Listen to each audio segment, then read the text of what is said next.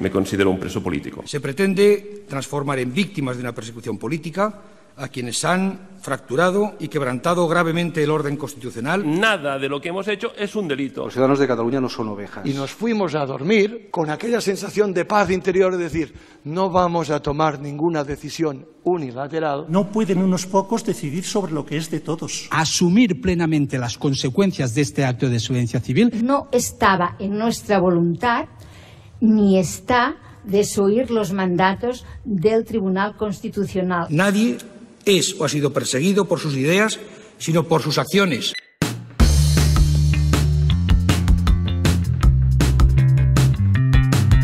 ABC Podcast. Juicio a los líderes del proceso. Capítulo 2.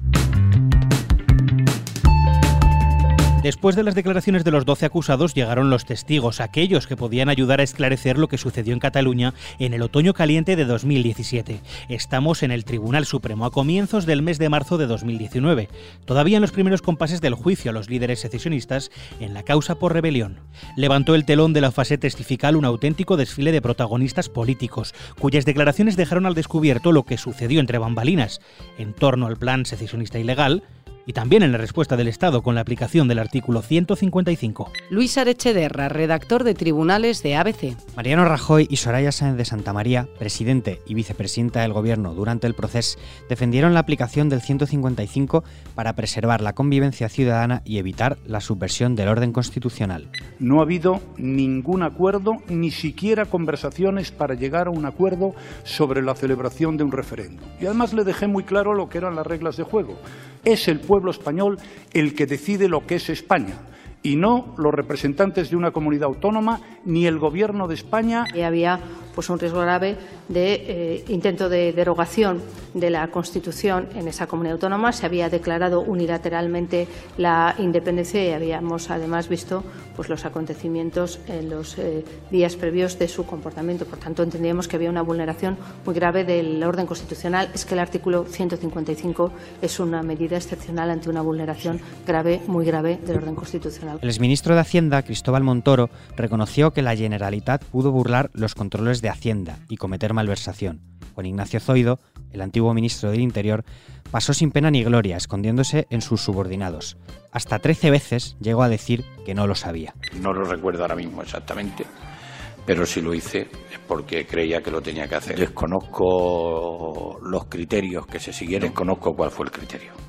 Insisto que yo no sé el, eh, el operativo qué es lo que hacía. Artur Mas, expresidente de la Generalitat, defendió otra versión de lo sucedido y sostuvo que el proceso fue impulsado por la gente, no por los políticos. La alcaldesa de Barcelona, Ada Colau, solo tuvo elogios para el referéndum ilegal del 1 de octubre de 2017. A muchos nos maravilló y todavía hoy nos sorprende el tipo de movilización que vimos el 1 de octubre, que es realmente inaudita. El 1 de octubre fue de la gente. Fueron millones de personas autoorganizadas. Hubo una movilización, insisto, pacífica, pero al mismo tiempo determinada para defender derechos fundamentales y fue organizada por la gente. El testimonio del Lendakari Íñigo Urkullu fue revelador sobre las horas previas a la declaración unilateral de independencia. Recordó cómo Puigdemont tiró por la borda el acuerdo en el último momento para evitar el paso final del proceso. Él me comunicó lamentando que eh, las personas que estaban en la Plaza San Jaume concentradas manifestándose se le estaban revelando que ent entendía que también tenía una presión en su propio grupo parlamentario de Junts pel Sí y que no podía proceder a lo que había sido el acuerdo que se había adoptado en esa noche madrugada de disolver el Parlamento y de convocar las elecciones autonómicas, que era lo que yo le sugería para intentar evitar también la aplicación del artículo 155. El presidente del tribunal, Manuel Marchena, que dirigió con mano izquierda los tiempos del juicio, impidió que el portavoz de Esquerra, Gabriel Rufián, ofreciera un show impropio del lugar. Sé que se puede llegar a decir un montón de cosas. Se dicen un montón. Muchísimas cosas. No me, no me interrumpa. Muchísimas cosas. Pero usted no ha venido aquí a decir muchísimas cosas ni a dar su opinión sobre lo que significó ese acto. Ni, por supuesto, a calificar jurídicamente el acierto o el desacierto de las propuestas de las acusaciones. Usted ha venido aquí y su testimonio es pertinente y ha sido declarado pertinente sencillamente porque estuvo en los hechos del 20 de septiembre. El tribunal lo que pide es que usted lo describa no que los valore, no que los etiquete, sencillamente que describa a las preguntas de su letrado. Nosotros entendíamos que nos enfrentábamos a gente con enormes carencias democráticas, pero jamás frente a salvajes, porque es una salvajada golpear a la gente porque vote.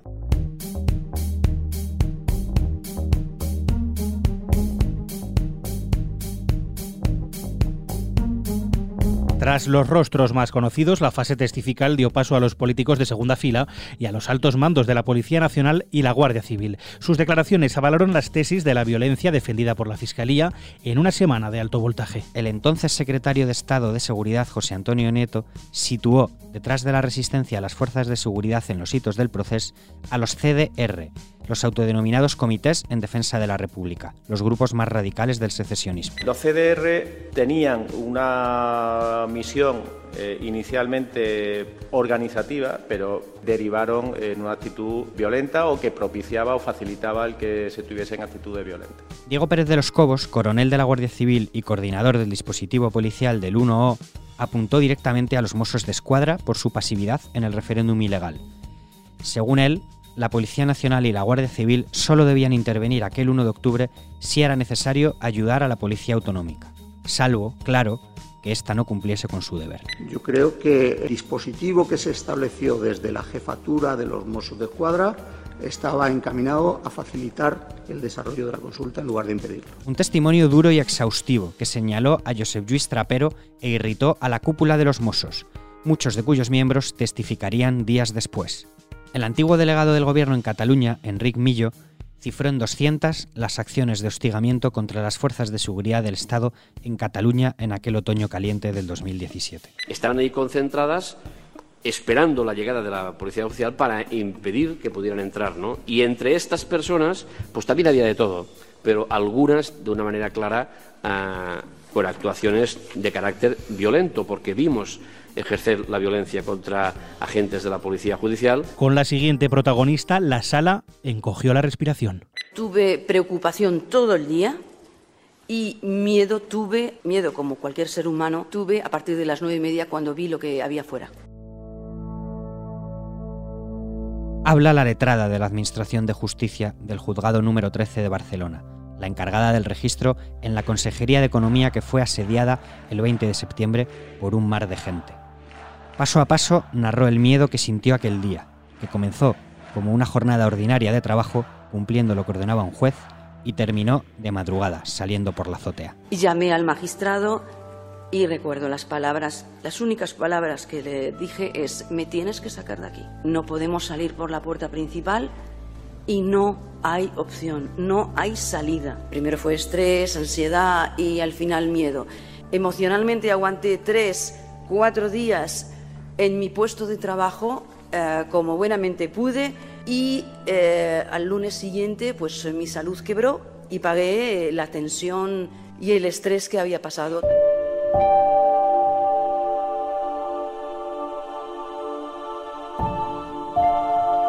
Un punto de inflexión decisivo en el juicio fueron las declaraciones de los jefes de los Mossos, la propia Policía Autonómica. Los mandos de los Mossos, Manel Castelví, a quien acorraló el fiscal Javier Zaragoza y Emilio Quevedo, dejaron claro que la cúpula policial avisó al gobierno de que habría violencia si seguían adelante con el 1 Una revelación clave para la acusación por rebelión, que exige demostrar que los acusados asumieron la violencia como un medio para sus fines. Aunque eh, las informaciones y los llamamientos pues fueran fueran pacíficos, pero habría un momento de, tensión que podía acabar con una escalada de esa eh, violencia pues, que, antes comentamos o de esa actitud.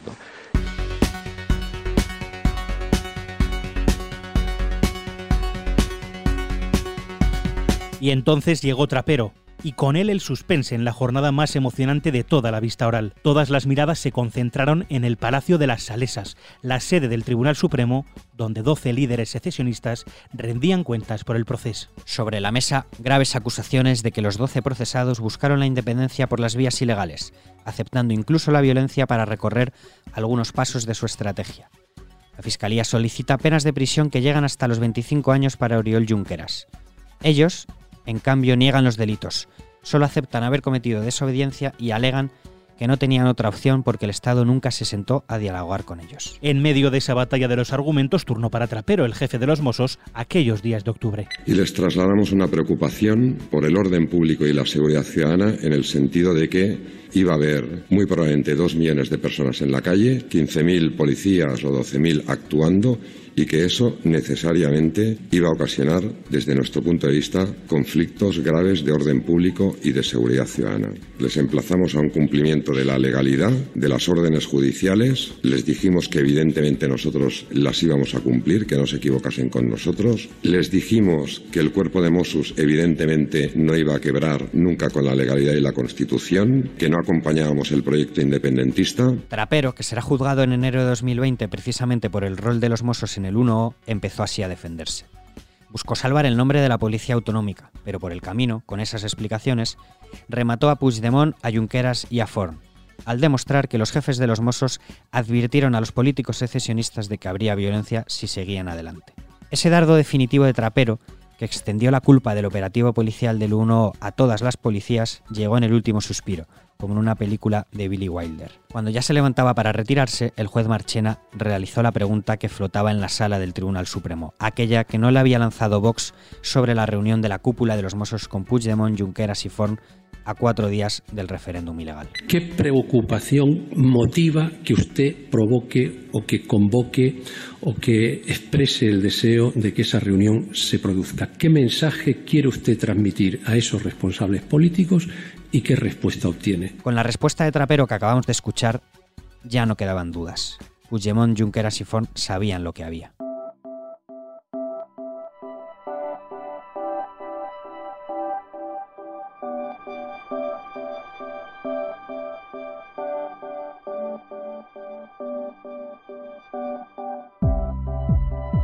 El juicio se adentró después en un cúmulo de sesiones técnicas con testigos que relataron las argucias contables de la Generalitat para sufragar los gastos del proceso, a preguntas de la fiscal Consuelo Madrigal. Posteriormente, un sinfín de guardias civiles y policías nacionales de a pie. Todos los que estuvieron en el terreno en los registros de septiembre y el 1 de octubre pasaron a relatar su experiencia. Las agentes de Mossos de Escuadra literalmente dicen, ¿estáis locos? Si salís con las cajas os matan. Pude ver por los monitores en la zona de los garajes cómo había unas llamas. Vino un equipo de, poli de policía judicial y del TEDAX para examinar y hacer el informe correspondiente de, del artefacto. Yo sí que leí en, en, posteriormente en diligencias y escuché a varios compañeros de que estaba impregnado en combustible. Una puerta maciza de, de madera maciza y hierro, se veía cómo se estaba viniendo abajo porque la gente se estaba... Eh, la estaba echando abajo. Lo que viví yo ese día, la verdad es que no se me va a olvidar nunca porque era unas muestras de, de odio, de desprecio, es que aquello literalmente era un polvorín. Sabíamos que esa situación, cualquier incidente pequeño podía derivar en, en, en, una, en una escalada incontrolable. Llegaron a arrojar, creo que vasos y alguna botella de plástico. Esa situación yo no la he vivido, mis compañeros no la han vivido nunca. Des del voti voti espanyol al que no voti, des d'avui comença la nostra independència, votarem, votarem, eh, fora les forces d'ocupació, que és la més recurrente, feixistes, feixistes, eh, fascistes. No tuvimos la osadía de ejercer nuestro derecho de ambulatorio ni de libertad de, de movimientos, porque eh, nos habrían machacado. Así, los policías nacionales y guardias civiles dibujaron un escenario de hostilidades en todos los lugares donde actuaron en Cataluña por orden de los jueces, a lo largo de aquel septiembre y octubre de 2017. Algunos con más pasión o exageración, otros serios y precisos. El testimonio conjunto de todos ellos retrató una resistencia en ocasiones violenta y organizada en los centros de votación del referéndum ilegal. Gota a gota, sus mensajes fueron calando en el ambiente del juicio en el Tribunal Supremo. Pero todavía no había culminado la fase de las pruebas. Muchos testigos, incluidos los votantes independentistas para los que el 1 fue una fiesta, tenían que desfilar ante el tribunal. Ellos, algunos mandos policiales y los peritos, esos expertos propuestos por las partes para ilustrar al tribunal sobre cuestiones técnicas. También faltaba el visionado de los vídeos del 1O, uno de los momentos más esperados en los que el Tribunal Supremo se convirtió en una sala de cine. Y al final, al fondo de la vista oral, el punto culminante, los alegatos definitivos de las acusaciones y las defensas, la batalla retórica final. Dos versiones para convencer a un tribunal.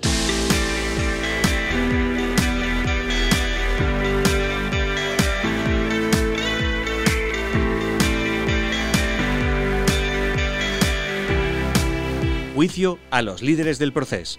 Capítulo 2. Es un podcast de ABC con guion de Luis P. Arechederra y con las voces de Andrea Carrasco y Diego Moreno. Puedes escuchar el resto de capítulos en abc.es y en las principales plataformas de audio.